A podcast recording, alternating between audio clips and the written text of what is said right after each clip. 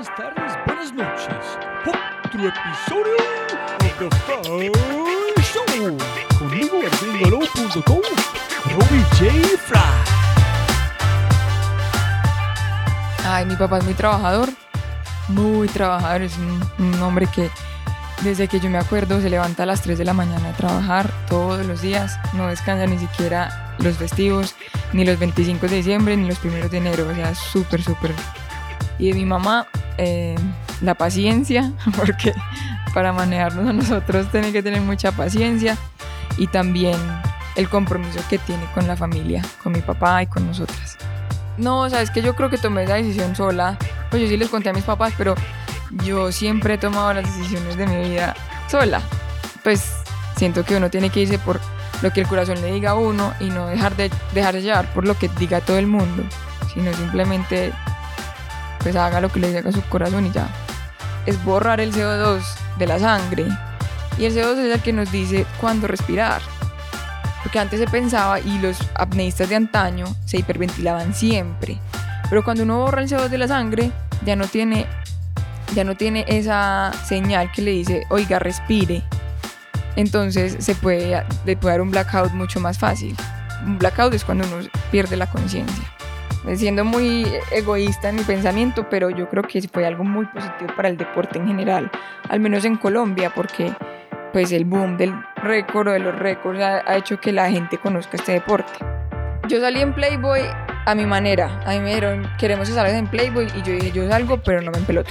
O sea, yo no me voy a quitar la ropa porque no quiero hacerlo, porque no siento que lo necesite y porque eso demuestra que uno puede ser sexy eh, sin tener que empelotarse. Porque uno a veces se, ahoga en un vaso con agua. Y a veces, y esto me lo ha mucho, pues no solo la apnea, sino la gente con la que me he rodeado. Y es, yo a veces pensaba que muy, cosas muy pequeñas eran un problema muy grande. Y ahora siento que cuando tengo un problema, me relajo, respiro, pienso y digo, ¿tiene solución? Sí, listo, déjalo fluir. Jóvenes amigos míos, otro episodio. Este episodio he intentado de conseguir para más de dos años, por lo menos, persiguiendo esta persona, Sofía Gómez Uribe, en Twitter, Instagram, en cualquier forma que yo podría, porque más o menos porque tengo dos hijas y yo dije, wow, qué inspiracional esta persona para el mundo, para Colombia, para mujeres, para deportes, para encontrar otra forma de vivir. Y de verdad fue espectacular para tener esta oportunidad, este tiempo para hablar con esta persona, eh, Sofía. Pero antes de arrancar, por favor, si tienes un segundo, deja una reseña en iTunes. Castígame una estrella, cinco estrellas, cinco, prefiero, pero como quieres. Eh, comparte este podcast con sus compañeros. Y más importante, más, más, más importante de todo, hay algunas cosas aquí dentro de este podcast que vas a encontrar sobre, me imagino, no sé, Sofía Gómez Uribe, si no has investigado todavía o no conoces mucho sobre ella, que es, es brillante la manera que ella, con mis, muchos de mis invitadas y invitados, eh, ella ve el mundo. Y dejo un mensa- mensaje para ella en Instagram o Twitter diciendo algo. Si tú aprendiste algo o tiene una visión diferente de ella, dice gracias porque todo lo que haces, porque para mujeres, para Colombia, para deportes es, es muy importante. Entonces dejo un mensaje para ella, por favor, en Twitter, Instagram, en todas sus redes que están explotando cada vez que ella está rompiendo un récord. Entonces, en las palabras de Rolling Stone, sobre mi invitada. Sofía Gómez, desde que era pequeña, el agua fue su segunda casa. A sus 10 años practicaba nado sincronizado y con aletas. Iba a competencias nacionales e internacionales y regresaba con medallas. Hasta que un día se enamoró de la apnea. Un deporte extremo que se basa en la suspensión de la respiración para recorrer largas distancias bajo el agua tomó al toro por los cuernos y se dedicó de lleno a su nueva pasión. Sofía Gómez, después de lograr un récord mundial, ¿qué falta por hacer? Seguir rompiendo marcas. nadar más profundo y representar a Colombia con la misma humildad y responsabilidad. Su próximo objetivo es llegar a 100 metros de profundidad. Sueña con la posibilidad de que su disciplina se convierte en un deporte olímpico y aspira que en los Juegos de París 2024 se pueda bañar en oro con la bandera tricolor en sus hombros. End quote. En este podcast hablamos de, de su familia, de, de Playboy, el poder de hacer, como no sé, ser protagonista de su vida, en su forma. Y yo intenté, no sé si logré o no, es toda la investigación que he hecho sobre ella antes fue no reproducir las mismas preguntas. Si ustedes quieren escuchar, hay un podcast brutal con Alejandro Marín en Spotify con ella. Hay un montón de entrevistas, hay algo muy, muy chévere en Parque Explora sobre investigación con Jorge Reynolds, con su corazón. No, hay un montón de información en la web sobre ella. Entonces, si quieres encontrar más sobre cómo es la parte mental, etcétera, etcétera. Hay muchos más, mucho más información y muchos links en esta página de fryshow.com forward slash Sofía Gómez. Y con ese dicho, jóvenes amigos míos, disfruten este episodio 102, La vida a mi manera, con la espectacular Sofía Gómez Uribe.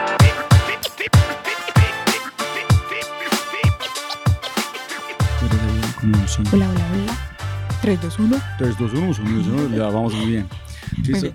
Sofía, primero, siempre puede ganar más plata, no más tiempo. Muchísimas gracias por su tiempo. Muchas gracias.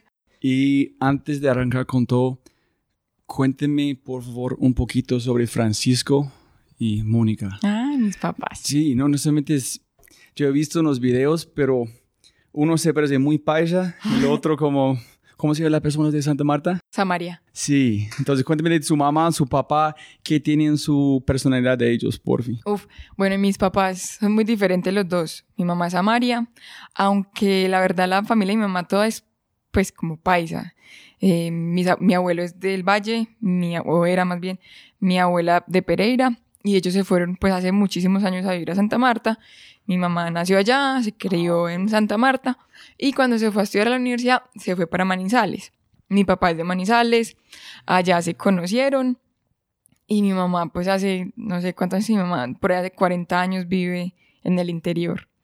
Entonces ella pues de costeña tiene solamente la cédula. Ah, no, yo tengo una pregunta que está pensándose más inteligente que soy pero soy mucho más bruto. Entonces voy a tratar de preguntar más tarde. Listo. ¿Y qué, cómo son como personas?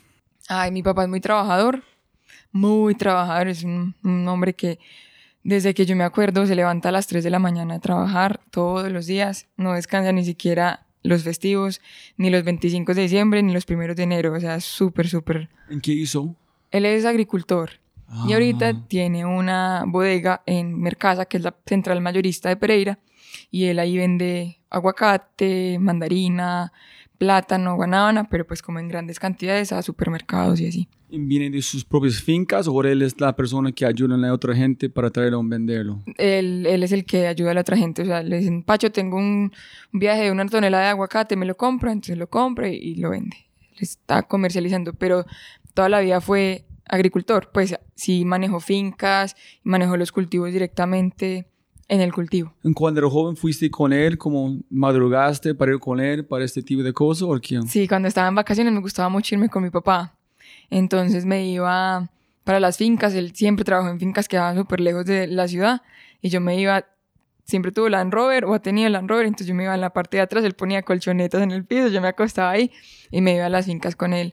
Tenía, pues manejaba piñales, eh, cultivos de mandarina, de aguacate, entonces sí me iba Uf, todas las vacaciones, no todas las vacaciones, pero muchas vacaciones sí me fui con él a finquear. Chévere, ¿y en su, en su madre? Mi mamá, mi mamá es también una persona muy trabajadora y muy dedicada y además muy artística.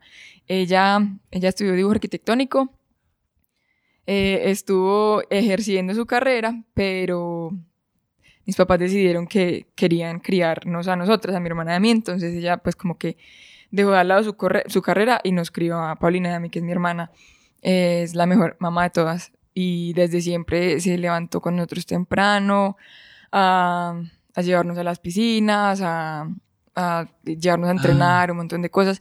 Y ahorita ella es muy manual, entonces se dedica a hacer patchwork, eh, punto de cruz, un montón de cosas muy bonitas, crochet, de todo, y vende las cosas que hace. Entonces es En de la- artesana. en sí, yo sé es una pregunta complicada, pero si tú puedes escoger o tienes que escoger dos cosas, una de su madre y una de su padre, ¿qué admiras más de cada uno? De mi papá, eh, admiro que no se rinde ante las dificultades, porque sí hemos tenido momentos en los que uno dice, pucha, otro ya hubiera tirado la toalla. ¿Cómo así? Momentos, dificultades económicas, momentos en los que, sí, en los que había, pues como momentos de, de oscuridad, por decirlo así, y él siempre estuvo trabajando duro para salir adelante.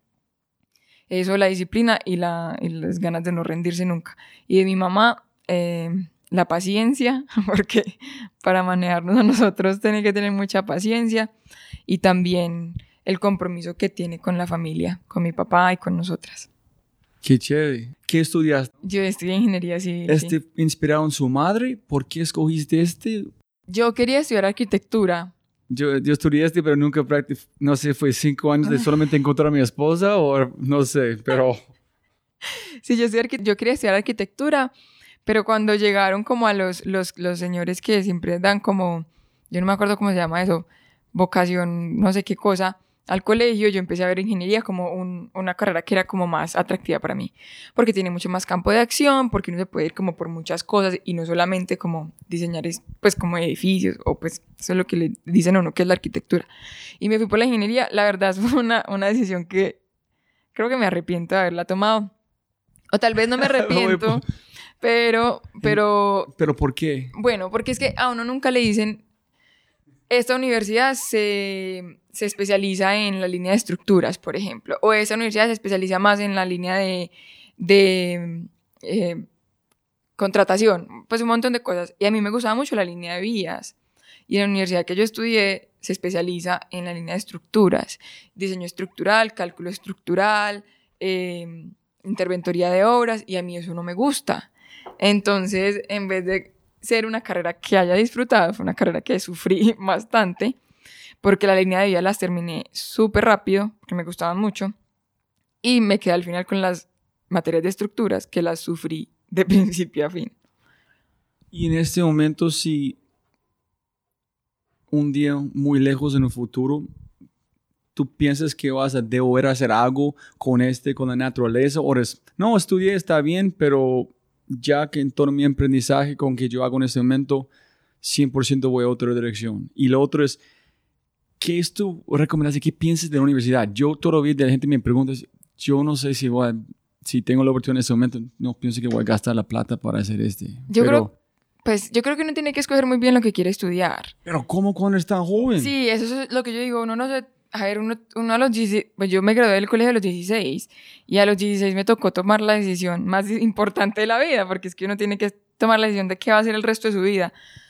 Tú piensas que tiene que hacer este fuerza. Además, sí. Pero yo creo que si uno lo hace con tranquilidad, tal vez dejar pasar algunos años, dedicarse a otras cosas y después decir como, bueno, no, a mí sí me encanta la ingeniería o me encanta la arquitectura o la repostería. Entonces estudiar eso. Pero yo sí creo que la universidad es importante. Y le enseña a uno muchas cosas, trabajar en equipo, disciplina, eh, también paciencia. Se encuentra uno con gente que, que a veces le saca a uno la rabia, no sé, un montón de cosas. Entonces yo sí creo que es importante estudiar. Pero todo que tú haces ahorita, no puedes, tú puedes encontrar más, este y más en que haces ahorita. Equipo, disciplina, cómo manejar sus emociones, todas las cosas, cómo tú puedes aprender este y más cómo vivir como una persona, cómo tratar otras personas en que tú haces, ¿no? Pues En la universidad no enseñan este, es conocimiento, pero no como ser un buen ser humano, que yo- para tal mí. vez, sí. Sí, pero yo no, yo sí le diría a la gente que estudie. Yo creo que es bastante ok. importante estudiar al menos. Bueno, el problema, el pro- yo digo que es un problema aquí en Colombia, es que nosotros pensamos que si uno no hace una carrera profesional, entonces no es, no es algo bueno. Entonces, si hace una carrera técnica o, algún oficios, entonces es malo. Pero no a otros países y hay gente que es carpintera, que es electricista y que no eh, tienen un título de ingeniero, pero es algo importante. Entonces creo que es esa, como ese elitismo de los colombianos que creemos que tiene que ser una profesión, o sea, como soy arquitecto, o soy ingeniero, o soy abogado, y no como carreras que sean más prácticas, por ejemplo. Pero a mí sí me parece, yo creo que yo aprendí mucho en la universidad, tal vez más de lo que pueda haber aprendido solo haciendo deporte. No digo que está mal que la gente decida no, no estudiar, pero yo, o sea, si me devuelvo en el tiempo, ingresaría, o sea, sin pensarlo a la universidad. No la razón preguntando, solamente tratando ayudar a gente que escucha este podcast, porque cada persona tiene un punto de vista diferente, más puntos de vista mejor para decir, ah, yo quiero tomar esta dirección de este fulano o esta persona para allá. Cuando tú arrancaste de nadar en como 2001, como de, Sí.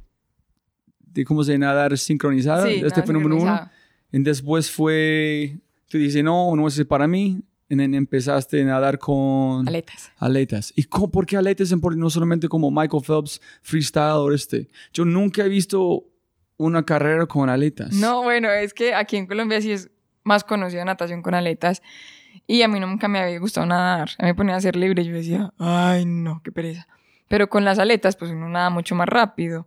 Ok. Y es muy diferente. O sea, es una aleta en los dos pies y uno nada pues como un delfín, por decirlo así. Entonces es muy chévere. ¿Es el mono aleta? Monoaleta, sí. Y, Y- me gustó desde el principio. ¿Y tú, pero tú, tú eh, probaste muchos deportes o sumamente porque el marco tú dijiste no quiero que ellos van a ahogar en el mar, aquí es nadar, y then allá. en- Bueno, no, como por hobby, sí. O sea, nosotros siempre fuimos unas niñas muy activas, vivíamos en una unidad, una unidad cerrada, entonces podíamos jugar básquetbol, fútbol, voleibol, todo lo que quisiéramos, correr, montar bicicleta. Es como que siempre hicimos mucho deporte. Pero ya cuando encontramos los deportes acuáticos, sí se volvió ya como el deporte, o sea, no como un hobby o porque nos gustaba Pero ya. ¿por qué fue el deporte? ¿Fue un gusto que tú encontraste en el agua que no encontraste en otro lugar? ¿O fue solamente el empuje de su madre en celebración? Tú, fueron, tú estás haciendo bien, entonces soy bueno, puedo ganar, me gusta. Desde el principio me gustó mucho el agua y como me iba bien, entonces obviamente de mis papás hubo apoyo para que siguiéramos entrenando y compitiendo. Ok, y la pregunta más adelante es, estoy pensando mucho como biología evolutiva. Y estoy pensando, yo quiero saber si tú has probado su ADN antes con 23andMe o algo. Sí, ¿Sí has hecho? sí lo he hecho. ¿En dónde viene? So, tú tienes un, un gen que es construido por sus pulmones en su corazón para hacer que tú haces. Pues no, mira que en el, yo hice, creo que hice Ancestry. Y me salió que al principio, bueno, eso, eso va cambiando, eso va evolucionando porque mientras más gente lo hace, ellos pueden refinar más sus resultados.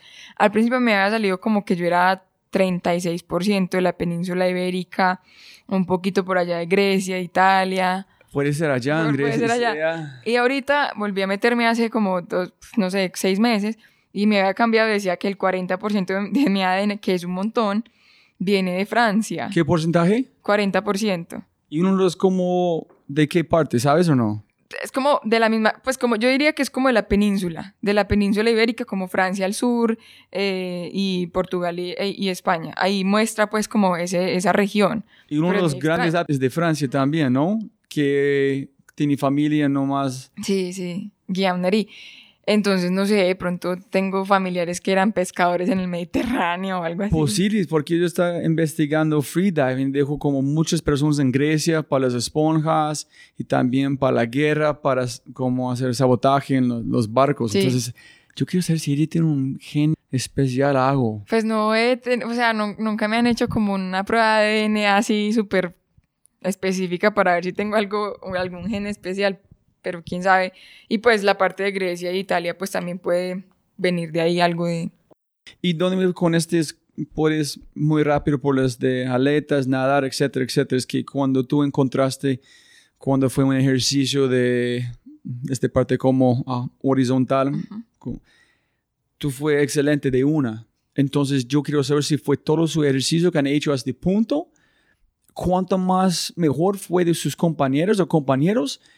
Y para mí tiene que ser algo en su genético que fue tan un salto cuántico de sus amigos o no. Pero primero, nadando y ganaste un bronce algo. En natación con aletas. Sí. En 2008 yo fui al campeonato mundial. Y ahí- de juvenil y ahí ganamos bronce. Ah, ok, eso es. Sí. ya. En ese cuando recibí la oferta era a Bogotá. Sí, correcto. Ahí yo me voy para Bogotá en 2009, me va mal, me Pero vengo para cuéntame Medellín. qué fue mal. Nunca Pues, dijiste qué, bueno- qué fue la promesa, en qué... A mí me prometieron como hospedaje, alimentación, transporte, la universidad, un sueldo. Y cuando yo llegué a Bogotá no me cumplieron nada de eso. Entonces para mis papás era muy difícil. O sea, yo pues, no éramos ricos. eh, vivir en una ciudad como Bogotá es bastante costoso. Entonces fue muy difícil. Pero entonces ahí es donde me llaman de Antioquia y me dicen queremos que entrenes con Pero vos nosotros. no dijiste, "Oh, oye, parce, no dijiste esto, no dijiste, ¿dónde están las sí, cosas? Sí, pero pues era como, no, sí, la próxima semana y la próxima semana. Y así se fueron hasta que yo dije, no, no más, yo me voy de aquí. ¿Y por qué piensa que engañó? ¿Por qué hizo este? No entiendo la, la razón. ¿Fue un propósito o solamente el man no tenía que él quería darte en vergüenza? Yo, yo creo que fue una falta de comunicación entre el Instituto de Deportes y, y pues el entrenador. Pero entonces, cuando yo decidí me voy para Antioquia, me llama el entrenador de Bogotá y me dice, Sofía, ahora sí ya todo está listo para que te apoyen. Y yo como no, yo me voy. ¿Cuántos años tenía en este momento? Yo tenía 17, En- ¡Wow, hijo pucha! yo era una niña. ¡Qué Para mí fue duro! durísimo, claro, imagínate yo estar en Bogotá de 16 años, pues yo llegué de 16 y sola, después de vivir con mis papás todo este tiempo, súper consentida en una ciudad súper pequeña, entonces llegar a Bogotá fue muy difícil. ¿Cómo fue la conversación con sus padres? De, Oye, yo voy a ir allá para como estudiar, pero al mismo tiempo seguir con natación. ¿Cómo fue la conversación que, listo, confiamos que la decisión correcta, que... Pues desde que yo fui al mundial empecé a, a buscar universidades en Bogotá, pues yo dije yo quiero estudiar en Bogotá y ellos de una dijeron que sí, pues súper bien, porque además que nos dijeran le vamos a pagar la universidad y todo esto era, era para nosotros un alivio económico, porque mi papá no tenía para pagar la Ok. universidad. Entonces nosotros, yo me fui para Bogotá también un poco por eso, por ayudarle a mis papás como a, a descargar un poquito la parte económica. ¿Y cuando tú fuiste al Mundial 16 años? Sí, ¿Y dónde fue? en Neiva. Ok, ya ese que tú dijiste un chiste para allá en TED, este es muy bueno. Ok, bueno, durante ese tiempo, entonces, 2001 arrancaste. 2008 pues. Ah, ok, dedicado, 2008, sí, sí, sí. dedicado. ¿Cómo fue la evolución de vos de amor y pasión por deporte constante? ¿Fue consciente que este no es para mí, me gusta porque soy bueno, pero algo más allá? ¿O fue una chispa que pasó no más? ¿Cómo fue la, la conversación, sí, para recordar? Yo, cuando yo empecé a hacer, bueno, cuando yo, sí, cuando empecé a hacer apnea, a mí me gustó mucho. Y luego fui a mi primera competencia y me gustó más porque me parecía muy fácil. O sea, yo no tenía que entrenar como entrenaban aletas y cuando iba a las competencias me iba muy bien. Entonces yo dije, no, tiene que haber algo diferente en esto. Pues me gusta mucho más, siento que me apasiona un montón, siento que quiero mejorar mucho, pero quiero entrenar más. Y ahí fue que decidí ya no hacer nada más. Y eso fue en 2014 que yo decidí no hacer más natación con aletas y dedicarme 100% a hacer apnea. Pero, ¿por qué? No sé si tú puedes encontrar como las dos son muy similares, pero completamente diferentes al mismo tiempo. ¿Qué fue la, la parte de, de nadar en de apnea está regalándote que el otro no? ¿Qué encontraste más de todo? Tal vez me sentía ya abrumada por natación con aletas, como que entrenaba mucho y no me, no me iba bien, pero entrenaba muchísimo, o sea, y le ponía muchas ganas a eso. En cambio con apnea, como que entrenaba lo necesario y me iba mucho mejor. Entonces como que le empecé a perder amor a la natación con aletas y le empecé a ganar amor a la apnea. Además que la apnea es como uno se reta todos los días a mejorar y eso me gustó mucho. Tú dijiste algo, no fue con Alejandro, sobre su entrenador, que tú pensaste o dijiste que él no fue dándote la mejor consejos, tuve un favorito o una favorita, entonces tú estás siguiendo nomás en ella o la otra persona están avanzando. Y contraste con Johnny, que es ayudado como, ojalá llegar como este 100 o este otro nivel que tú quieres llegar. Sí. Este, tú dijiste este, ¿no? Sí, Y la razón que yo pregunto, hay un libro que se llama Peak que hablan de la diferencia entre un maestro en música, ballet, cualquier cosa. No es las horas, no es el tiempo. Es cuando las dos personas tienen 10.000 horas, es, es un instructor que puede decir, mueve su dedo este milímetro acá, en allá es pero si no tienes instructor es imposible avanzar. Correcto. Si tú encontraste Johnny, pero en el nivel de natación todavía estás nadando. Tal vez. Si yo hubiera encontrado a alguien, pues seguro si yo no me hubiera venido para Antioquia, sino que hubiera seguido en Bogotá, eh, esperando pues si me apoyaran, seguro yo no estaría contando este cuento acá. Porque yo sí, también eso fue una razón de las por las que yo te, pues dejé de hacer apnea, eh, natación con aletas, y es porque yo ya le quité, le perdí el amor, pero era por eso también, porque yo decía, entreno como vaca y no mejoro.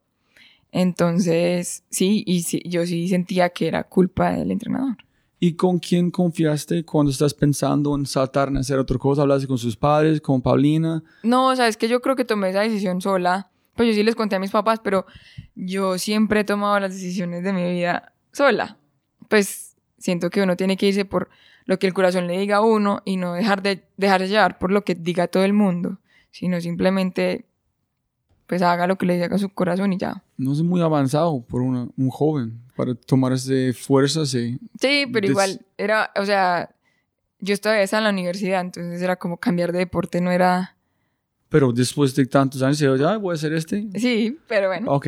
Y, y la primera vez que cuando hice y hicieron este ejercicio de apnea ya, tú hiciste que como cuatro distancias, 195 No, 100, 100, metros. La primera vez que hice apnea hice 100 metros, que son cuatro piscinas. Ah, ya, 25. 25. Y sus compañeros, compañeros, ¿cuánto hicieron ellos? La que me llegó más cerquita hizo 75, que es tres piscinas. Yo hice una, piscina una más. Sí. ¿Esta fue la primera vez que tú intentaste hacer este? Sí, la primera vez que hice apnea, que intenté hacer apnea y nunca has hecho ejercicio de respirar este antes. Nada. ¿No piensas que es un poquito loca en el sentido que... Sí, yo creo que yo no, tenía miedo, me dijeron, nada de lo que más pueda, yo, ah, bueno, vámonos, y empecé. Pero fue, tú piensas más no tener de ser muy valiente como eres o más algo en sus genes?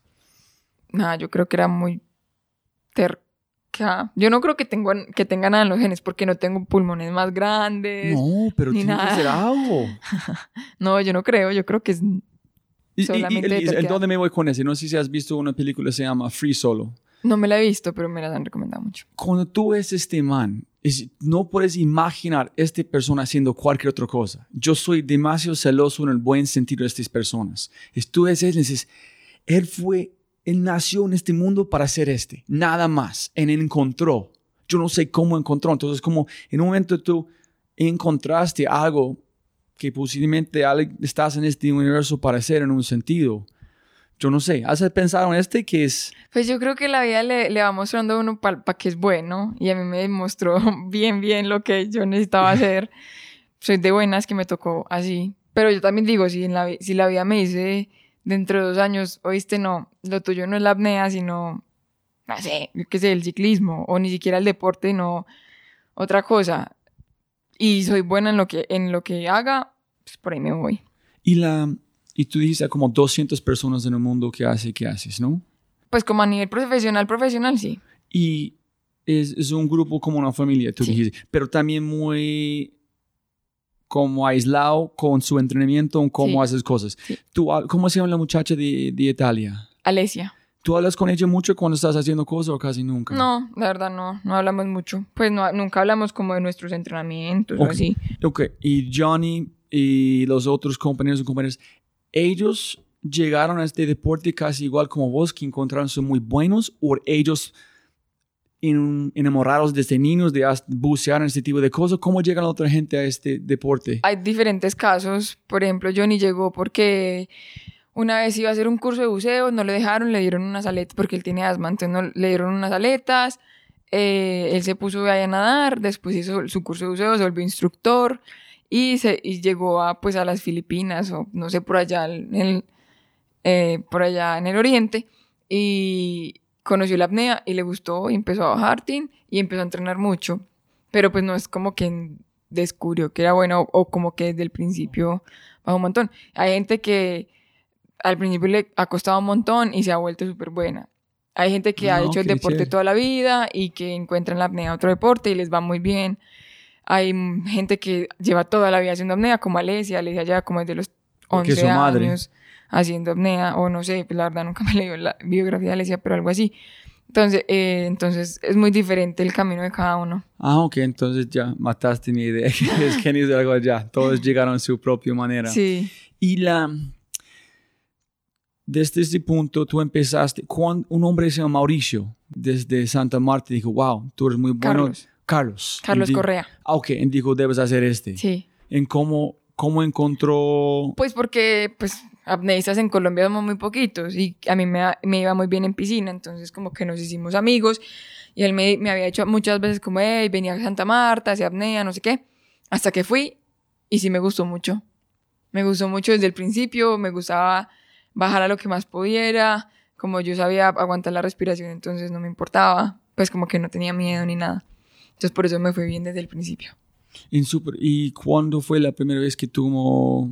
Cuando, No no, me acuerdo, yo creo que fue como en, en el 2013, ¿Cuán- abril, por ahí. No más allá, disculpa, ¿cuándo fue la primera vez que cuando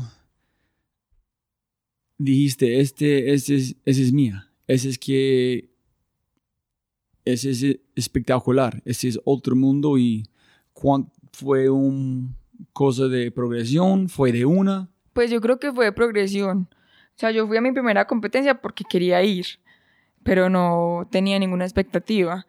Eh, y ahí me empezó a gustar mucho, mucho.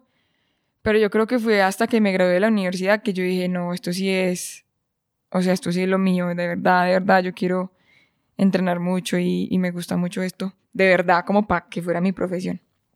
O sea, en 2016. Es como 100% cronopio total, contra corriente, contra sus técnicos, contra sus jefes, contra mi sociedad. contra donde bajar menos de subir. Qué chévere, es un este es muy, muy lindo, muy como... eh, cuando empezaste a hacer este como un deporte de verdad, como este voy a hacer, ¿cómo fue la educación? Porque yo nunca tenía ninguna idea que en este método tiene que marcar, por aquí cambia su peso y empieza a bajar, aquí es un par, es, es muy técnico. Sí. Se parece solamente bajas en subes, pero es muy técnico Sí. al mismo tiempo eh, no sé, es muy bipolar en un sentido. ¿Cómo fue su progresión a aprender cómo funciona de verdad como un deporte? Pues mira que la apnea es un deporte, como tú dices, muy técnico y uno aprende mucho en los cursos básicos de apnea, como AIDA 1, 2, 3 y 4, bueno, 2, 3 y 4 estrellas. Y uno ahí va aprendiendo un poquito cómo lastrarse, dónde, qué es el volumen residual, pues un montón de cosas de anatomía y de fisiología. Entonces uno llega ya con una base y ya está ahí de refinar cositas, como bueno, encontrar dónde soy neutra, cuando empiezo a, a flotar, cuando empiezo a irme para el fondo, pero entonces cosas que uno tiene que ir haciendo paso por paso. ¿Y puedes contarme, por fin, como en detalles, cómo funciona? ¿Qué aprendes como Bueno, por ejemplo, biología? en dos estrellas uno aprende lo básico de la apnea, como cómo respirar, eh, un poquito de, de la anatomía, como sistema circulatorio, sistema eh, respiratorio y así. Y muy básico todo, pues como qué es la flotabilidad, no sé qué. Ya en la día tres estrellas se va, se va aprendiendo más de cosas más técnicas, como qué es hiperventilación, ya como más profundo y eh, técnicas de compensación. Y en la idea cuatro estrellas ya aprendes cómo entrenar, eh, ya mucho más a fondo la fisiología del cuerpo, las técnicas de compensación, eh, estiramientos y un montón de cosas. ¿Tú conoces un hombre que se llama Wim Hof? Ah, sí. ¿Has su... ¿Johnny conoce también? Sí, todo el mundo lo conoce, Ok. pero ¿Y para es- mí ese señor es un vendehumo. ¿Tú piensas? Ah, Sí. ok, ok. Cuéntame por qué no. Entonces, sí, ok. Gracias Porque, por decir este. pues, para Eh, Encuentra a la nosotros- gente quién es. Porque yo no sabía en Bueno. este mundo si es... Wim Hof es un señor que dice controlar su cuerpo en temperaturas extremas y le enseña a la gente supuestamente a aguantar un montón del tiempo la respiración, pero lo que hace es enseñarle a la gente a hiperventilarse. Y hiperventilarse para nosotros está prohibido. No prohibido porque nos digan no puede hacerlo o porque nos sancionen, sino que la hiperventilación lo que hace es borrar el CO2 de la sangre. Y el CO2 es el que nos dice cuándo respirar. Porque antes se pensaba y los apneístas de antaño se hiperventilaban siempre. Pero cuando uno borra el CO2 de la sangre, ya no tiene, ya no tiene esa señal que le dice, oiga, respire. Entonces se puede, le puede dar un blackout mucho más fácil. un blackout es cuando uno pierde la conciencia. Pero en el sentido que hablan de puedes manipular como su cuerpo, sus antibodies, su pineal gland este con su cerebro, humo también. pues la verdad yo nunca le he puesto cuidado a Wim Hof porque desde que él empieza a hiperventilarse para enseñarle eso a la gente, me parece que es totalmente erróneo lo que hace. Entonces nunca le he metido como, nunca le he puesto cuidado a lo que hace él. Pero el man ha dicho cosas locas. Entonces yo no sé solamente es un bicho raro en allá. Piensa pues que le gusta meterse al agua fría sin nada, sin pues como con... Subir Mount Everest en pantalonetas. Este. ¿Cuándo como encontraste con Johnny? ¿De una cuando empezaste? Yo lo conocí en 2015. Entonces arrancaste en 2014 con este en 2015. En 2015 lo conozco y pues yo fui a una competencia en las Bahamas, allá me encontré con él. Pues él, yo, yo, lo conocí aquí en Colombia, porque él vino a visitar a un amigo aquí en Medellín. ya nos conocíamos pues de antes, como de por internet, obviamente, porque pues como los amnistas somos tan poquitos, como que todos nos conocemos. Y me, me contó que venía para Colombia y yo le dije que cuando viniera pues me, me avisaba y lo conocí aquí, nos volvimos muy amigos, luego yo fui a Bahamas a competir y él me empezó a ayudar mucho, pues ya nos enamoramos. Él fue, a su, él fue su casa en Navidad, ¿no? sí, él estuvo en, en, en, Navidad en mi casa. Y no, la cosa es, es, cuando yo conocí a mi esposa en los Estados Unidos, ella está ya como aprendiendo inglés o mejorando inglés, tomando descanso en su cambio de trabajo y encontramos y fue durante como el tiempo de Navidad. Yo estaba trabajando en Apple, conocí a ella en la, en la tienda y yo dije, oye, ¿qué estás haciendo por Navidad? Y dice, no, nada, si quieres ir conmigo, conocer a mi familia, en pasar Navidad, por no estar sola. Pero fue solamente una cosa de yo no quiero otro ser humano estar sola en Navidad. No fue algo como, ah, este chica que me casa en Navidad. No, en ella dijo sí, como solamente de una amistad. Yo sé, yo voy a casar con ella porque en, entendido, fue entendido que no fue nada más allá de ser ser humano. Entonces fue con Johnny solamente pasar como ser amigos, o disfrutar qué tal en Colombia en Navidad. Sí, no, no fue nada romántico, pues fue muy de amigos. Es espectacular. Y, es mucho mejor además. Y en Navidad en Pereira me imagino fue... Y Año Nuevo también, entonces fue muy chévere. ¿Y corrieron con maletas en el fin de año? No, eso sí no, no, lo hacemos nosotros. ¿No? no. Yo hice esto una vez en como casa fue diamante en Avianca, no más. Entonces... Una pregunta, por si tú puedes contestar en este pensando en mis hijas, en esta pregunta. ¿Por qué, qué fue su propósito para ser Playboy? Mira, yo salí en Playboy a mi manera. A mí me dijeron, queremos que salgas en Playboy. Y yo dije, yo salgo, pero no me empeloto. O sea, yo no me voy a quitar la ropa porque no quiero hacerlo, porque no siento que lo necesite y porque eso demuestra que uno puede ser sexy eh, sin tener que empelotarse. Y yo hoy puse una foto de Playboy. Playboy salió el año pasado, o sea, eso ya lleva un año impreso, pues. Y a la gente le sigue pareciendo y es algo que eh, me parece una bobada más porque es un prejuicio muy tonto pensar que uno como mujer no puede sentirse orgullosa de su sensualidad. No, eso es exactamente, es porque yo quiero saber cómo, porque tengo dos hijas, entonces, si ellos van a hablar como esta cosa, cómo pueden entender eso, cuál es la razón, es solamente es sentir como mujer, sentir sexy, ser como hermosa, es como también es mi marca, me encanta hacerlo, es mi cuerpo, soy entre, como siempre estoy entrenando para hacer este, es como mira que yo hago con mi cuerpo, cuál fue su razón para hacerlo. Y no es, no tengo ningún eh, sentimiento de cualquier lado, solamente quiero entenderlo para mis hijas en el futuro. Pues yo lo hice porque lo quería hacer, eh, porque igual me parecía muy chévere. Además, me parecía más chévere decirle a la gente, mire, yo puedo salir en Playboy, no, o sea, muestro más cuando pongo una foto en bikini. Y tú en su, propio, en su propia manera también, es mucho poder. Sí, o sea, eso, eso para mí demuestra y puede sonar bobo y lo que sea, pero me muestra una mujer empoderada y una mujer segura de lo que quiere. O sea, a mí me pudieron haber dicho, no, tenés que empelotarte para salir, y yo les hubiera dicho, chao, pues no lo voy a hacer. Incluso en las fotos me decían, no, muestra un poquito más. Y yo les decía, no, porque no quiero hacerlo.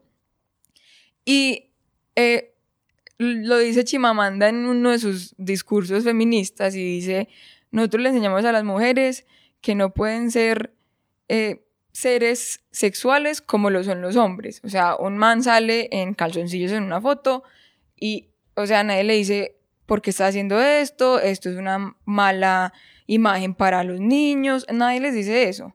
Pero llega uno a salir en calzones y ahí sí es que pensar a las niñas, eh, no hagas esto porque les estás sexualizando todo. Para nada. O sea, no sé, Cristiano Ronaldo sale en calzoncillos y nadie le dice eso. Entonces, me parece un poquito machista pensar, poquito, no, muy eh, machista sí, pensar mano, que yo no lo puedo mucho. hacer. Y yo soy dueña de mi cuerpo y soy dueña de mi sensualidad y de mi sexualidad. Y si yo me siento bien haciéndolo, ¿por qué no hacerlo? Y ellos trataron, bus como están buscándote, llamándote, oye, ¿qué tal este? Sí, ¿Y cómo fue su conversación? Ese- Bueno, en realidad, en realidad a mí me llamaron para Rolling Stones. Y yo salí en Rolling Stones. Y cuando estaba haciendo Rolling Stones me dicen, queremos que salgas en Playboy. Y yo, listo, de una, pero a mi manera. Tú dijiste ya de uno, Lo conversaste. pensé, no, eso, sí, eso, eso fue un, un- una decisión difícil porque yo decía, fue pucha, Playboy y el estigma del- de, Playboy, de objetizar a la mujer, de un montón de cosas. Entonces sí fue, pero fue una decisión mía, o sea, yo nunca les dije a mis papás, voy a salir en Playboy porque obviamente me iban a ¿No hablaste con "No". Francisco o Mónica no. antes? No, es más, mi táctica fue mostrarle las fotos primero, sin decirle para qué eran, y después decirles, voy a salir en Playboy y Ah, voy a hacer porque, la, la- sí, porque la, la marca puede poner todas estas mentiras en la, en la cabeza Claro, que no claro. tienen nada que hacer con qué está pasando. Sí, o sea, si yo les hubiera hecho, me llamaran de Playboy, me hubieran dicho, ni se te ocurra.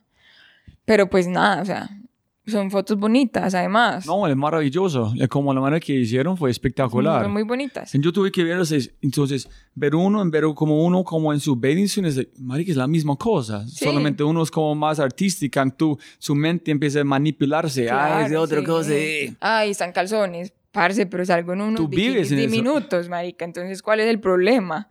Sí, entonces es eso, o sea, no estoy diciendo entonces que ya mañana me va a empelotar y va a salir, pero si lo decido, o sea, si mañana dijera, pues quiero hacerlo, es mi decisión y no es la decisión de nadie más. Y me parece una bobada que la gente, porque en este post que, que puse hoy me ha tocado responderle además a mujeres, que ahí se, les, se demuestra el mujeres? machismo que hay.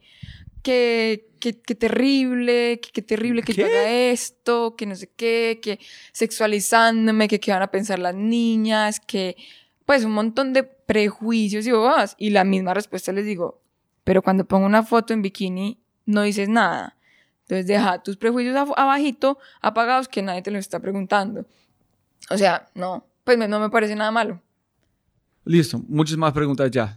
¿Podemos seguir aquí? Claro. Ok, es en su mente, ay, Playboy, etcétera, etcétera, tú estás, empezaste como contar, balancear este argumentos, no este está mil más, ok, este, tú empezaste a sentir con mucho poder, o sí, si yo hago este, qué chévere, mi responsabilidad, yo voy a hacer la mano en Playboy, de putas voy a hacerlo, Claro. qué calidad, alguien quiere como celebrarme, Sí. en al final, en cómo fue el, el proceso con el fotógrafo en este tipo de cosas. Pues yo no sé, o sea, nosotros dijimos sí, pero a mi manera, o sea, sí, pero no me empeloto, ya. Y ellos obviamente eran como, no, pero hay que mostrar piel, que no sé qué, que te podemos poner algo y luego borrar. Pues como, te vamos a poner un bikini o unos calzones que sean color piel y después lo borramos. Y yo les decía, no, o sea, yo voy a ir con ropa, ¿sí? Y, pero no, nunca me impusieron nada, o sea, fue como, no. Entonces, listo, vamos a hacer unas fotos bonitas mostrando lo que tú quieras mostrar y ya. Entonces no, no fue como una decisión. Obviamente si yo Primero ellos gente, intentaron, Pues claro, pero uno lo entiende, o sea, es Playboy. Y ellos, eh, o sea, ellos muestran mujeres desnudas, son muy sensuales y tales. Pero primero yo no soy eso, porque obviamente no soy eso. Y yo quería salir, pero a mi manera, y siento que ellos lo respetaron, obviamente. Y yo no era portada de Playboy, o sea, a mí no me habían dicho, Sofía, tú vas a hacer portada y vamos a hacer fotos para portada. Ahí me dijeron, tú eres portada ya cuando habíamos hecho las fotos, que ellos decidieron y que es mucho más empoderado. O sea, yo salí en la portada de Playboy en su forma. vestida, o sea, no se ve absolutamente nada. Me imagino que toda la gente que está ta- como tiene problemitas con este bobada, si escucho esta conversación que tú tomaste control de esta manera, van a como pensar diferente, pero no, posiblemente todavía van a tener problemas. Sí. Y cuando Francisco finalmente Mónica encontró que dijeron, ah, listo. No, yo les, yo les mostré las fotos a mi mamá, le dije, mami, ¿qué te parecen estas fotos? Ah, muy bonitas, muy sexys, muy bellas. Y yo, bueno, son de Playboy. Y hice lo mismo, se las mandé a mi papá por WhatsApp, pues por el grupo familiar. Y les dije, ¿qué les parecen estas fotos? Mi papá, muy bonitas, no sé qué. Y lo llamo, yo, hola, pa. Me dice, hola, ¿qué pasó? Yo, no, esas fotos son para Playboy. Y me dice, ah, no, muy bien, no te empelotaste, no sé qué. Pues nunca me dijeron como, no, borré eso ya. No, nada. Igual ellos son muy respetuosos de mis decisiones. E igual, me dice, o sea, no es nada malo. No, pero qué, qué duro es su padre. Ser como tan país, este señor con... No, él es súper conservador, pero respeta mucho mis decisiones. Sí, yo parecía ya está aprendiendo cómo ser padre para mi hija. Sí, dar libertad. Uno tiene que, obviamente ellos son muy estrictos en sus pensamientos, pero además yo llevo muchos años viviendo sin ellos. O sea, yo ya soy una persona muy diferente a lo que son ellos. Entonces, nada, o sea, no hay, no hay ningún, pues yo soy muy libre en tomar mis decisiones y tal vez a veces tomo mis decisiones sin consultarle a ellos, tal vez a veces me equivoco, pero siempre me han dado libertad para, para esto. Y además yo soy una mujer ya grande, o sea, yo voy a cumplir 27 años. No, pero sin embargo es, espectacular que tenemos una familia tradicional de Colombia. Y tú haces algo radical, en el sentido diferente, pero todavía están, pueden mantener esta relación tan fuerte, ser diferente. ¡Wow! ¡Qué suerte que tienes, ¿no? Sí, sí, sí. Es duro, ¿no? para me ayudas como libertad para seguir subir la manera, pero no perder este contacto que es necesario en la vida con la familia. ¿Puedes contarme muy rápido cómo es un día total cuando tú vas a tratar intentar como romper un récord hacer este?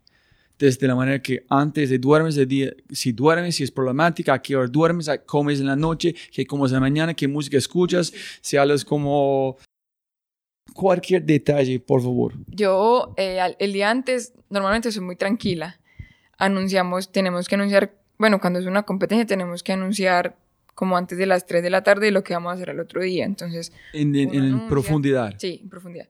Uno anuncia qué va a hacer, se va para su hotel, se relaja, estira, pues estiramos, hacemos ejercicio de respiración, nos relajamos, comemos muy bien. Normalmente es como... Es muy bien. Comer eh, muchos carbohidratos como para tener energía para el otro día. ¿Necesitas mucha energía? Pues sí, los, los músculos tienen que estar cargados como de... Pero yo no... Cuando tú estás bajando, yo ve que no hay mucha energía, pero cuando yo empecé con medir la distancia, digo, pucha, están nadando lejos. Sí, sí, sí. Entonces, ¿es la distancia nadando o subiendo la energía? ¿Dónde sacan la energía? ¿Es de, de sangre? ¿Es de...? Pues cuando no hay oxígeno en la sangre, el cuerpo tiene que sacar energía de, de la energía, pues como un proceso que se llama glucólisis, creo que se llama, y eso es sacar energía de los músculos y esa energía se da por el azúcar que hay en los músculos, o sea, los carbohidratos que hay en los músculos. Entonces uno tiene que comer bastantes carbohidratos para que los músculos tengan suficiente energía para producir energía cuando no hay oxígeno. ¿Y nadie hace en la forma de quitosis cuando es como solamente con grasa de...? Sino que la grasa es más difícil de metabolizar. Entonces, y gasta más oxígeno cuando se metaboliza. Si estás en quitosis también. No, sí entonces cuando la, después de como tres días o una cantidad de sin carbohidratos, sin azúcar, su cuerpo empieza a convertir toda la energía más rápido en una forma que se llama ketosis, que es solamente usando la grasa como de, de animales, de aceite de coco, de este tipo de cosas. hay unas personas que pueden sostenerte mucho tiempo, pero no sé si hay. Pues yo creo que por el tipo, porque nosotros lo que hacemos es anaeróbico, que no hay oxígeno, entonces la, la, metabolización de la energía es diferente que cuando alguien está respirando. ¿Hay cualquier tipo de pasta o integral? No, ¿Con pasta, salsa, sin salsa o no? Pasta. Ok. O sea, carbohidratos. Y cuando nos vamos a dormir, yo normalmente duermo muy bien, pero cuando me levanto empieza esta cosa acá, como el estrés del, de los nervios de la competencia. Trato siempre de distraerme, escuchar música.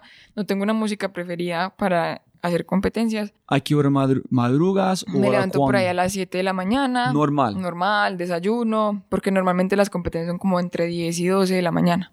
¿Y no haces la misma cosa cada vez? No, pues siempre es como lo mismo, pero no a la misma hora. Tiene que uno tener en cuenta mucho el, pues como el horario de la competencia. Entonces siempre va a ser diferente. Son no come dos horas antes. No, yo no soy obsesiva trato de no ser obsesiva con eso porque si uno se vuelve obsesivo y algún día no le sale todo perfecto, entonces va a pensar, no, si no hice esto 20 minutos antes, entonces no me da. ¿Y en la noche antes tratas visualizar qué vas a hacer o Visualizo tú las inmersiones. ves una película para poner su mente en otro lugar. Pues o- visualizo y después me relajo haciendo otras cosas como para no pensar mucho en, en lo que voy a hacer. Ok, listo. Entonces el día, ¿cuándo empiezas a sentir como nervios No, o que me emoción? levanto. ¿Sí? Sí. ¿En qué tipo de nervios? ¿Como de estrés, de emoción? Como de adrenalina, como esa cosa acá que se le mete a uno en el estómago, como que las mariposas en el estómago, ese tipo de, de- de nervios me, me dan. Pero no miedo, solamente No, es solo que el nervios. reto que viene. Sí, sí, ok, sí. listo, listo. ¿Cómo es el proceso de entrar al agua? ¿Qué haces? ¿Cómo es- Uno tiene que presentarse a los jueces una hora antes de su inmersión y no irse de la zona de competencia. Eso es pues como por... ¿Qué es un barquito o es una lancha? Pues de- ¿Cuál depende es? del lugar. Eh, Puede ser un barco, puede ser la playa, puede ser una lancha, puede ser la plataforma, bueno. So, presentar es hola, Sí, Sofía. hola, aquí estoy, falta una hora para mi competencia, tin. Y ya me empiezo a relajar por ahí 20 minutos antes de la, de la inmersión, me puedo meter al agua y empiezo a respirar por el snorkel, hago unos calentamientos que son como bajo, estoy un poco, pues como no sé, un minuto abajo y vuelvo a subir, pues como a 10 metros o 15. Después hago unas cosas que llaman FRC, que es que uno bota todo el aire en la superficie y se va sin aire hasta más o menos 20 metros. Y So, ya. tú haces unas Sí, unas inmersiones, dos o tres inmersiones muy bajitas, nada más. para Subo- hacer, para hacer exactamente qué? Pues para activar varias cosas. El reflejo mamífero, que es el que nos ayuda a bajar el ritmo cardíaco cuando entramos al agua, y otro que se llama el blood shift, que es cuando eh, el plasma puede correr libremente por los órganos. Y eso es muy bueno, pues, como para todo lo que pasa dentro del cuerpo. ¿En cuándo aprendes este? ¿Nivel 1, nivel 2, nivel 3, estrella 1, 2, 3, 4, Eh, 4? en el 4, en la apnea, en, en AIDA 4 estrellas, uno aprende todas estas cosas. Hijo de pucha. ¿En qué tú es? Y... Listo, ok, sigues. Yo pregunté después. ok, ¿Haces de cuántas veces? ¿Dos, tres veces? Dos, tres, tres veces, sí. Y después, ¿qué haces? Cuando yo vi como un video, tú haces como tres respiraciones diferentes que yo no sé qué es haciendo antes de hacer. ¿Qué es haciendo? Como... Tú haces... Y then haces tres cosas muy rápido o en secuencia. Eh, eso se llama, pues, bueno, eso se llama empacar. Y eso es uno llena los pulmones del todo y empaca más aire del que uno le cabe normalmente en los pulmones. ¿Cómo sabes que tú puedes empacar más? Uno lo tiene que hacer de a poquitos. Empieza como con cinco empacadas, después seis, siete, ocho. Yo en ese momento empaco como 15 veces, pero por ejemplo Alesia empaca 40 veces. Sí, entonces hay que trabajar mucho en la flexibilidad y todo eso. ¿Es la flexibilidad de qué? ¿De los De músculos? los en su- músculos eh, intercostales, del diafragma, ¿En cómo puedes hacer este? ¿Qué tipo? haciendo, empaca- empacando, empacando. Ah, ok, empacando. no Sí. con algo físico, solamente puro respiración. Sí. Holy shit, that's crazy. Qué chévere. Sí. Y hay, y hay científicos que hay como, yo estoy imaginando el nivel que tú estás jugando, no sé, tomar su sangre antes, tomar su sangre después, cuando tú estás rompiendo un récord, qué hiciste exactamente, qué comiste, cuando comiste, para atrás repetirlo o modificarlo a nivel como molecular o están... Pues no hay, pues yo creo que en Italia lo hacen mucho en una piscina que se llama Y40. eh, y están haciendo bastantes investigaciones de eso, cuando pues ponen a una persona a hacer una inmersión y sa- sale y les toca, toman la sangre y no sé qué, pero a mí nunca me han hecho como cosas así. cuando tú estás eh, profundizando, para mí es algo muy de devolver al womb, devolver como al estómago de su madre. Es como el líquido bajando, tratando de volver donde naciste. No sé si tú te sientes algo que es la dirección correcta para bajar Pues, o te sientes al revés. No, nunca he sentido así como que, no sé, yo como que muy poquito le meto como espiritualidad a la Ajá. cosa. Pues no, no, nunca lo he sentido así como que voy a volver al vientre materno. Sí, no, es este pensando que no sé, pero yo soy muy, lo- muy loco en ese sentido. So, nunca he sentido que esa es la dirección correcta. No, pero no siento tampoco que sea la dirección incorrecta. Pues siento que simplemente lo hago porque me gusta y... Pero siempre en mi mente está, tengo que volver a salir. Y cuando pasas el punto donde no es tu fuerza, hay un cambio radical en este punto, que es una libertad, algo transicional fuerte, o es- solamente es una... Uno tiende a relajarse un poco más, pero también a estresarse un poco más porque ya no tiene nada más que pensar sino en caer. Entonces hay que tratar de buscar el, el balance entre las dos cosas. En el 50 tú dijiste que tenía que tocar un botón o allá es un punto para... Tengo, tengo una, una alarma que me, A 50. A 50, pero a 50 es porque me gusta ah, una este, alarma. ok, sin- cada persona tiene su propia marca. Sí, hay gente que no tiene alarmas, hay gente que tiene seis alarmas, hay gente que, no sé, tiene muchísimas alarmas, yo solo tengo tres. ¿Cuál es? ¿Cuál es el primero? 30 metros, 50 y 10 metros antes del plato. So, tu si es 80, el sur como récord es 86. Ujú, So, a tú 76 pusiste, tienen- tengo una alarma. entonces hay 10 más para. ¿Tú puedes ver la marca como a 74 o no? No, yo nunca miro para abajo. Yo nunca miro para yo siempre estoy ¿Por qué? mirando la cuerda. Porque eso hace que uno, que compensar la presión sea más difícil. Entonces uno tiene que estar Ah, totalmente relajado. Entonces su alarma es como do- diciendo dónde Ya está a en este. sí. ¿Y por qué ellos tienen que ser 84? Si, por ejemplo, tú llegas, ah, yo podría hacer 88 este vez, ¿por qué ellos no dejan que tú puedes bajar un Por poquito? más? seguridad, por seguridad uno tiene que, que, porque la cuerda la ponen a esa profundidad, ya no, no puede bajar más de ahí. Entonces su mente es al 84. Ujú. Entonces tú com- puedes convencerse a 88 no es bueno porque ya pusiste todo su cuerpo en 84. ¿o? No, pues uno, uno mira cómo se está sintiendo, qué ha entrenado, qué ha hecho. Y si siente que pudo haber hecho más, pues otro día será. Ok. Y la día que, el día que tú hiciste 86 fue muy sencillo. Pues no fue súper sencillo, pero no quería hacer más metros. Sentía que eso era lo que tenía que hacer en ese momento. Ok, es- es- es- yo quiero saber cómo hay, tú estás poniendo un montón de fuerza cada vez, o una vez es como día-noche. Sí, no, eso es- cambia un montón. Hay días en los que yo hago 84 metros y es como, pues no hice nada. Y hay días que yo hago 84 metros y digo, pues pucha, ¿yo por qué estoy haciendo esto tan difícil? Eso cambia mucho de un día para otro. Y para solamente mover el botón un poquito más adelante, ¿qué implica por más practicar, más entrenar? Un En- montón. entrenar más, pues, no sé, eso también va mucho en la cabeza que uno tenga. Hay- Hubo años, hay años en los que he avanzado 10 metros, hay años en los que he avanzado un metro. El año pasado avancé un, dos, bueno, avancé dos metros en, en vialetas y un metro con la monoaleta. Pero sí, eso implica muchísimo entrenamiento, muchísima mente, un montón de cosas que cambian mucho de año a año, inmersión a inmersión. ¿Cómo ha avanzado eh, el deporte en términos de records? Mucho. Y los últimos años en el récord, los récords de mujeres han crecido un montón. Eh, desde el 2015 el récord de mujeres ha aumentado en 7 metros, el de el más profundo que es nata- em, peso constante con manualeta.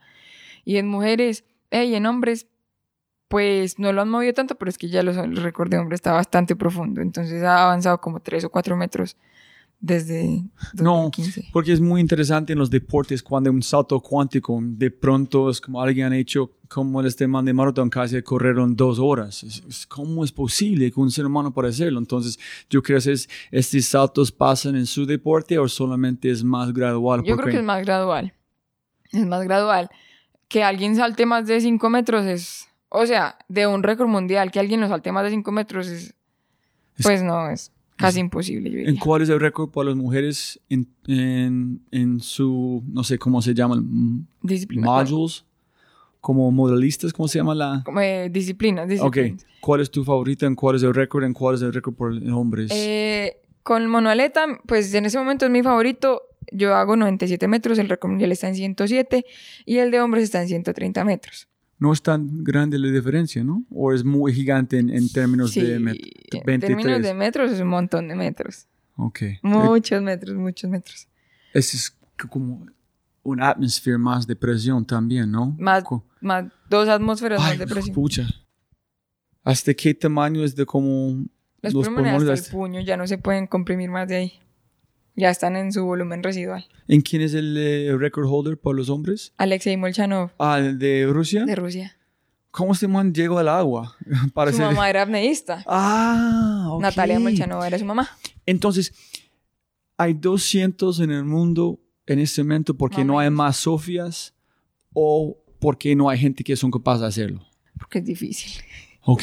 Sí, yo diría que es difícil. Hay mucha gente que no se cree el cuento o no sabe la técnica o pues sí, es algo que no es, no es así de fácil. Pues es como porque no hay más Usain Bolts en el mundo. No me imagino que es con cualquier cosa que se parece tan sencillo desde fuera es mil veces más complicado desde... Correcto. Y tal vez hay mucha gente que puede hacerlo, pero no sabe. Sí, Como cuántos Usain Bolts pueden haber por aquí caminando por la calle, pues si no saben que son buenos o no les gusta el atletismo. Pues es eso. van a ser brutal como ojalá en 10 años cuántas Sofías o como otras personas inspirado en vos Sí. han encontrado que puede hacerlo en cómo es el mercado, cuánto están pagando las personas. Hay otra cosa. ¿Tú tuviste que pagar para romper un récord? Sí. ¿Qué? This is... Puta, es estúpido. ¿Por Sí. qué? Porque era, no era una competencia, era un intento de récord, entonces yo tenía que llevar a los jueces, yo tenía que llevar los safeties, yo tenía que llevar Pero- eh, todo, la logística, todo. ¿Y por qué hiciste eso y no esperaste por una competencia para hacerlo? La verdad yo lo hice porque sentíamos que era una buena oportunidad de crecer como deportista. Y porque lo ¿Vos? soñábamos, sí, ¿Con Johnny o el deporte tal cual o vos? tal ¿Con- vez yo, siendo muy egoísta en mi pensamiento, pero yo creo que fue algo muy positivo para el deporte en general, al menos en Colombia, porque pues el boom del récord o de los récords ha, ha hecho que la gente conozca este deporte. Tal vez es porque, pues no sé, la verdad, Wow. Sí, pero entonces fue una decisión así muy, tal vez muy comercial, comercial entre comillas porque no me No, no, nada. no, no, no, no. Es, es- ¿Qué tiene que hacer? Sí, es algo. ¿Quién más de- van a hacerlo? Sí. En para sí, ¿quién más? Nadie. Sí, sí. Nadie Es sabe eso. Entonces, todas las fue cosas BBVA, como inició este. Llamaste a la gente, vamos a hacerlo, etcétera, etcétera. Sí, sí, y ellos también me apoyaron ese año para, pues, para hacer el récord y también fue muy importante que ellos estuvieran ahí porque pues la difusión del récord también se dio porque ellos estaban ahí. Entonces sí. ¿Y invitaste a otras personas para participar o no? Solamente es mi Era yo. turno para hacer Sí, era las- yo, tenía una semana para hacer el récord y yo lo hice. Pues intenté. So, ¿Tuviste que pagar toda esta cosa para cuánto tiempo para los jueces? ¿Dos semanas? No, Una semana. una semana. Ujú. Entonces, ¿tienes cuántas ventanas para hacerlo? Tenía una semana, tenía tres días para intentar el récord.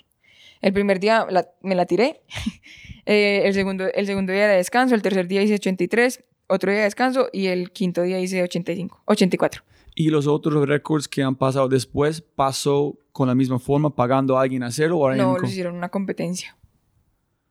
Ah. Pero ellas, pues, No, pero es tan importante que tú hiciste este. que Mira, yo quiero mostrar luz en Sí. Colombia. ¿En qué hago? sí. De putas. ¿Qué Sí. hiciste? Las otras personas no, necesitan hacer este porque vienen de otros países completamente diferentes. Sí, o porque tiene apoyo, porque no les interesa, pero yo creo que uno tiene que ser inteligente con sus, con sus cosas y si uno puede sacarle provecho Ah. a sus oportunidades, pues hay que hacerlo, sí, o sea, la apnea es un Mm. deporte muy, como me dice mucha gente, de nicho, pero uno tiene que mostrarle a la gente qué es ese deporte y la gente se empieza a interesar.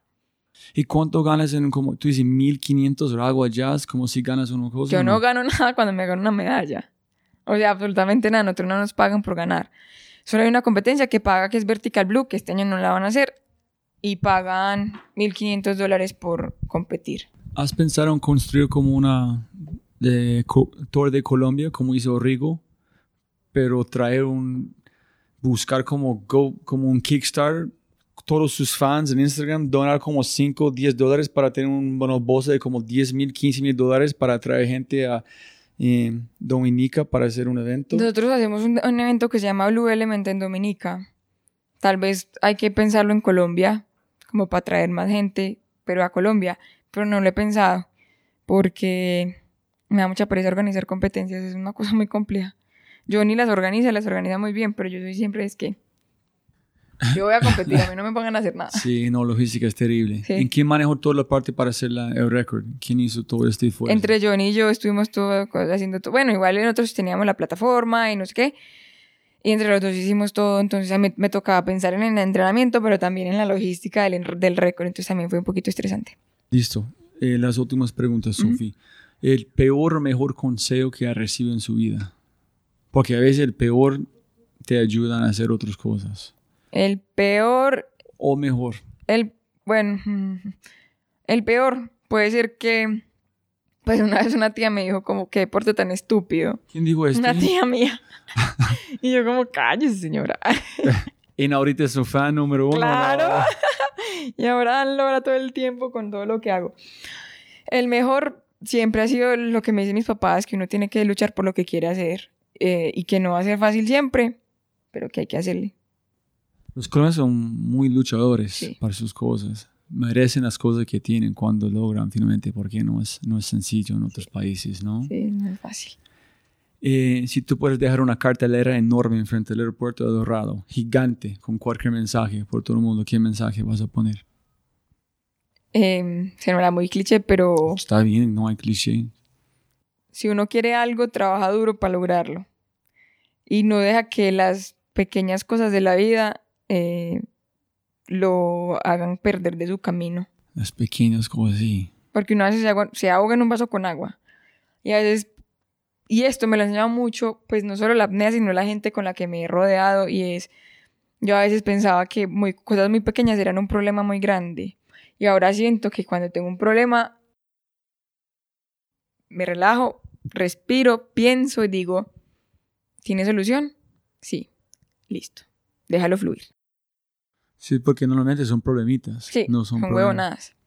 Y la, piensa que tú cómo aprendiste todo este de su padre, todo viendo luchar, como... Total, total. De mis papás, todo lo que sé Sí. viene de ellos. Es impresionante que como una gran recomendación un compañero le pregunte cómo estás con su familia viajando todo. Dice, no, ellos, todo lo que dicen ellos no va a recordar, pero que ellos ven en uno Mm, como imitar que tú haces sus comportamientos que ellos las, lo hacen. Entonces, Sí. obviamente, como pasó con su padre, ¿no? A ver ese tipo de cosas.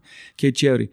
Y la última preguntita, si tú puedes eh, dejar un mensaje para la gente escuchando, o sus fans, o las personas, si- o hay al- algo que olvidamos de hablar en ese tiempo que quieres mencionar. Yo creo que lo contamos todo. Eh, Harry Potter, ¿tú eres un amo fan de Harry Potter. Sí, Amo Harry Snape, Potter. Soy, ¿Es un fan de Snape soy- Bueno, no mentira, sí me da mucho pesar de Snape al final. Eh, siempre he querido ir a Universal al No, no. World of Harry No, Potter. no. Nunca he ido Ah. y es mi sueño, me lo sueño, pero yo sé que lo va a lograr pronto.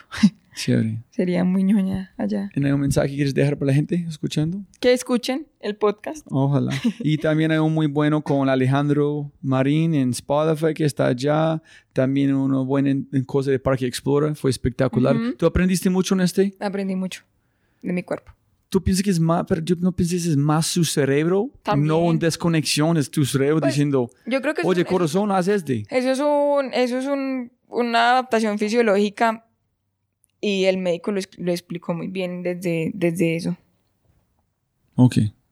Listo, voy a dejarlo allá. Listo. Gracias, Sofi, Sofi, por Bueno, su tiempo. Siempre que queda más Por tiempo, fin no lo más. logramos. No, no, ¿Cuánto muchísimo. llevamos tratando de hacer esto? Como dos años. Dos años yo comiendo mensajes en Twitter, pero Sí, pero lo logramos. sí. Y cuando tú sales, ¿cuándo para una cosa Voy- en abril, a final de abril en Ah, una... eh, a ¿Cómo se Un cenote. Me ¡Qué voy a brutal! principios de abril, además va a ser lindo y esperen que vamos a hacer videitos chéveres cuando estemos por allá. ¿Y has hecho este antes o no? Nunca, nunca. Yo sí nadé en un cenote alguna vez, pero no hice profundidad. ¿En cuál es la diferencia en el lago o ese tipo de cosas? Eh, la densidad del agua. El agua del cenote es agua dulce, entonces es menos densa, entonces uno no flota tanto, tiene que usar menos de cosas. Muy sí, súper listo. Chao, Sofi, muchas gracias.